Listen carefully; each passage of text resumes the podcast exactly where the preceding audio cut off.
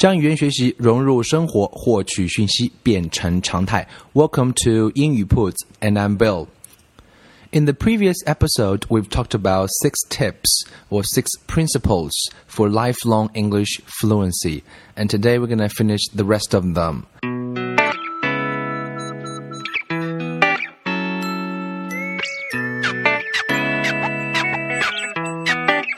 Language learning is an art there's no fixed rule. So here you see different paths, possibilities, and ways. And hopefully you can build up positive rituals. Welcome to 英语 铺子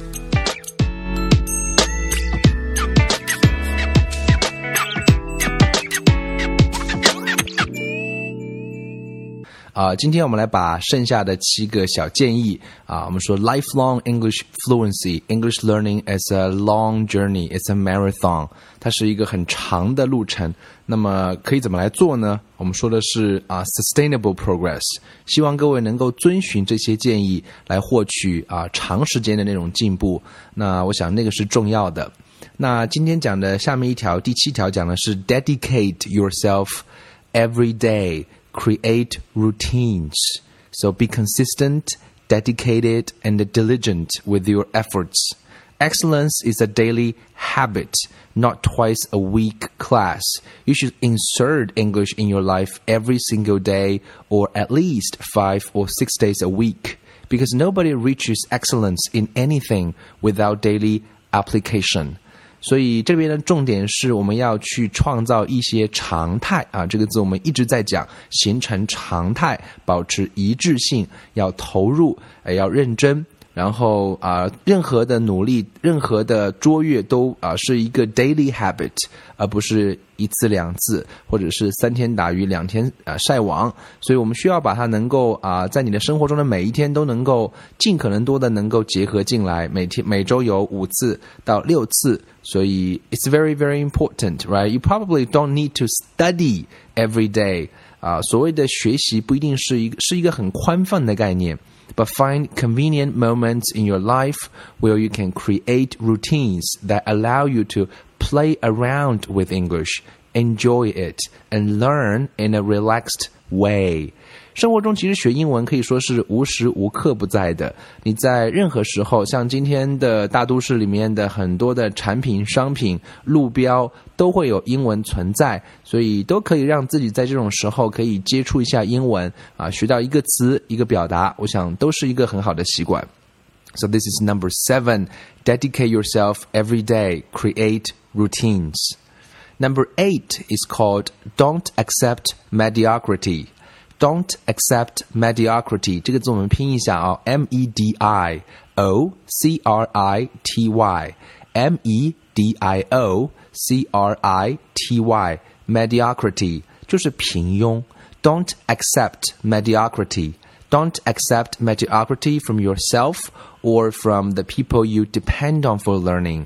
To reiterate the above point about excellence, Mediocrity is treating English like a twice a week hobby, except that you are not going to be 100 perfect on your path to fluency, but you can learn a lot at every step, and you don't have to uh, ever settle into an attitude of mediocrity. 其实这边想讲的，我觉得重点就是给我们的一个建议，一个启示是，就是啊、呃，要认真啊，不能随便了事。 啊，无论是学一个词、学一个表达也好，我们都能够用一种认真的态度啊。我觉得这个年代就特别缺认真，尤其是还没有踏上工作岗位的年轻朋友。我们在做任何事情的时候，但凡你有一种认真执着啊，这种态度有的话，其实运用在学英文上同样是重要的。所以你能够啊，在熟练度上能够认真，你能够在听一个播客节目的时候，你能够认真。这个认真可能包括我会做一些笔记啊啊，只要你。发挥你的主动的思维方式、思维能力的话，你大概都可以想到各种各样的认真的方式。所以这个认真对每个人都是一样的。所以不要 settle in，settle in 就是妥协，就是定下来，在哪个地方呢？In an attitude of mediocrity，算了，就这样吧。所以这种态度可能是需要我们经常能够 talk to yourself，and it's very very important. And number nine, relax have fun and don't be so hard on yourself. Try to make it as fun and interesting as possible. 所以学习不应该是无聊的啊，你可以放松，可以找乐子啊，有的时候也不要对自己过于严格。所以这边跟上一条有一点点看似矛盾的地方，其实并不矛盾的，因为重点是在于啊，我们需要让自己允许自己犯错，在这个时候啊，Imagine your English as a baby learning to walk. You need to give the baby a lot of space. cushioning, support, and patience so that it can fall as it needs to, enjoy itself, and learn how to do it without being judged. 所以我们在学习的时候，可以想象是呃，可以打个比方来讲，就像一个孩子学走路。那一个孩子学走路的过程当中，他一定会犯很多的错误。在这个时候呢，一个孩子是不会啊、呃、自己 责备自己的。如果一个小孩子摔一跤就责备自己好笨哦，那这个小孩子是不可能学会走路的。他需要很多的空间，他需要很多的支持，他需要很多的耐心，而且他会不断的摔，不断的爬起来，也不需要别人对他进行任何的评价。所以在这个时候的话，啊、呃，他会享受那个过程，会找到那个走路练习走路摔倒的快乐。所以我们在学英文的时候，也许也可以用这样一种放松的态度，relax。have fun and and don't be so hard on yourself and allow yourself to make mistakes and your english is your baby and it needs your patience and love to develop 所以我们可以啊、呃、耐心去慢慢的 develop 我们的 English，在这个过程中保持一种放松的心态，但是呢又是用一种认真的态度。我想这两点是可以这样来结合第八条和第九条。 第十条说的是 make English into a lifestyle. Connect English to what you already do and like to do. This is called English for life. Even if you have a hard time understanding what they are saying, just having contact with something you like will help you little by little start make sense of it. 所以，这是我们一直在强调的是将语言学习融入生活，English for life。 所以有的时候我们会在学英文的时候碰到很多的困难，这种困难呢可以跟一些你比较喜欢的东西去结合。去接触，它会一点一点帮助你去建立那个 pattern。因为任何一种语言它都是有 pattern 的。当你接触多了之后呢，你就会产生那个 pattern 的感觉，就是那个模式是什么。For example, if you like listening to English language music, start trying to understand the lyrics. If you like watching TV shows, make a routine out of watching them. Listen to online radio, music, and podcasts and other native speaking sources when you are cooking at home. Uh, anything, all these kinds of things, use your imagination. 所以跟你的兴趣找到结合点啊、然后啊、可以变成一种生活方式啊、生活中的很多东西呢都可以用英文去接触一下啊、无论就像我们现在在倡导的让大家去读英文书一样，它的道理都是一样的，让你能够变成一种生活方式。其实学语言它的几个根本的目的是不会变的，比如说 language is for information，学英文是为了根本是为了信息。为什么这样讲呢？我们说 language is for communication。很多人都同意说是为了交流，可是再往下一层的话，就 communication is for information. Either you are giving information, or you are acquiring information, or you are exchanging information. So communication is for information. So language is for information. 所以语言如果是为了信息的话，在我们的生活当中，我们是不是可以用 English to acquire information by 啊、uh, by getting those information you are interested in by listening to music, by watching TV shows, by reading English books, and all those channels you are acquiring information, you can use English to acquire it. And I think that's quite important. So this is number 10. 铺子每周一到周五给大家推送一条文字消息，或者是六十秒的语音消息。各位可以在微信公众号上搜索“英语铺子”的拼音，添加之后就能够每天收到英语铺子的这条文字消息，或者是六十秒的语音消息了。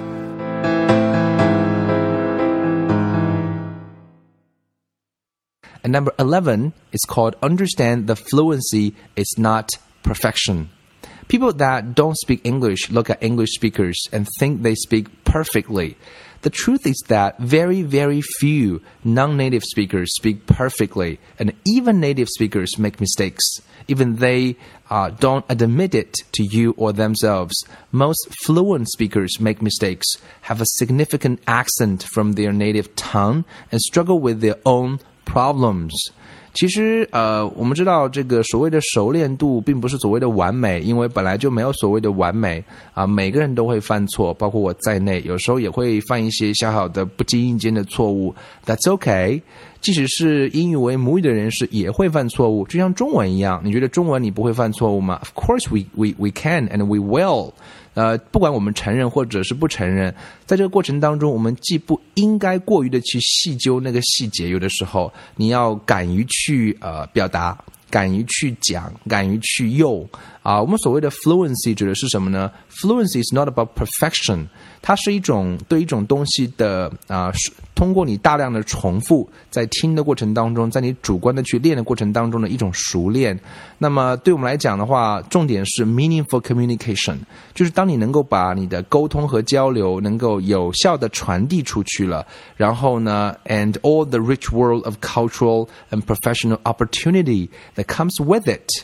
在你的生活情 情景当中、工作情景当中，你能够去使用，并且能够带来相应的机会，产生对应的价值。那我想，这个就是 fluency 带给我们最重要的一个意义，而并不是说我的每一个用词都要考究的不得了。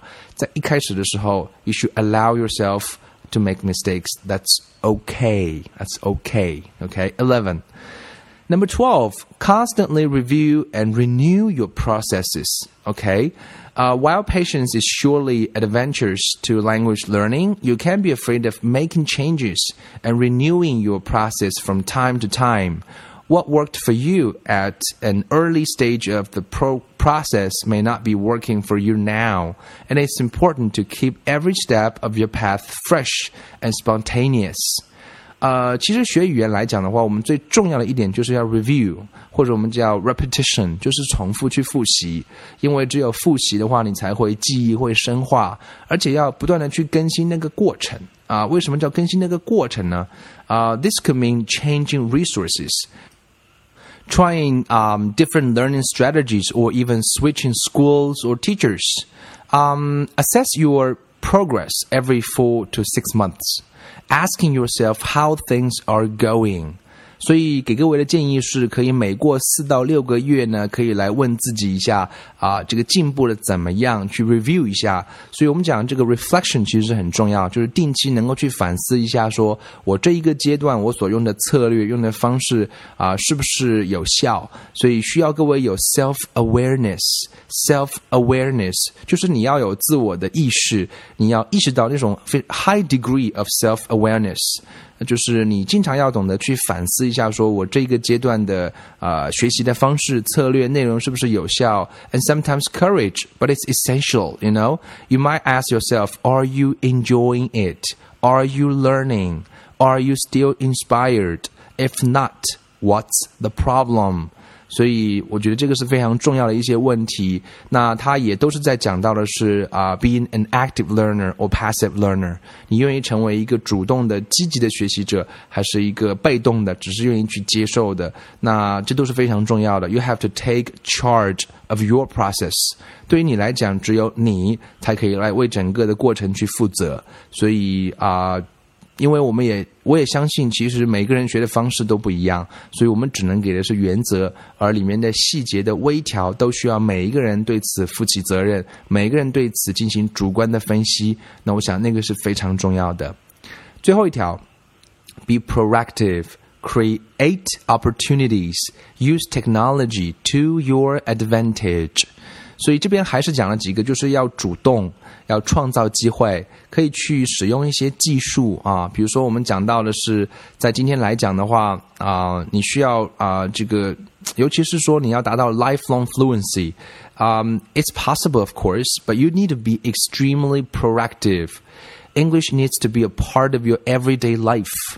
我们在羡慕很多人英语讲得好的同时，我们要问自己的一个问题是：在你的生活当中，英语到底扮演了多重要的作用？这个并不是说我每时每刻都要去学英语，而是说在我的生活、工作啊，甚至学习当中，我是不是可以借用英文这个工具，我去获取那些有价值的 information？And you need to constantly be creating opportunities where you can use English。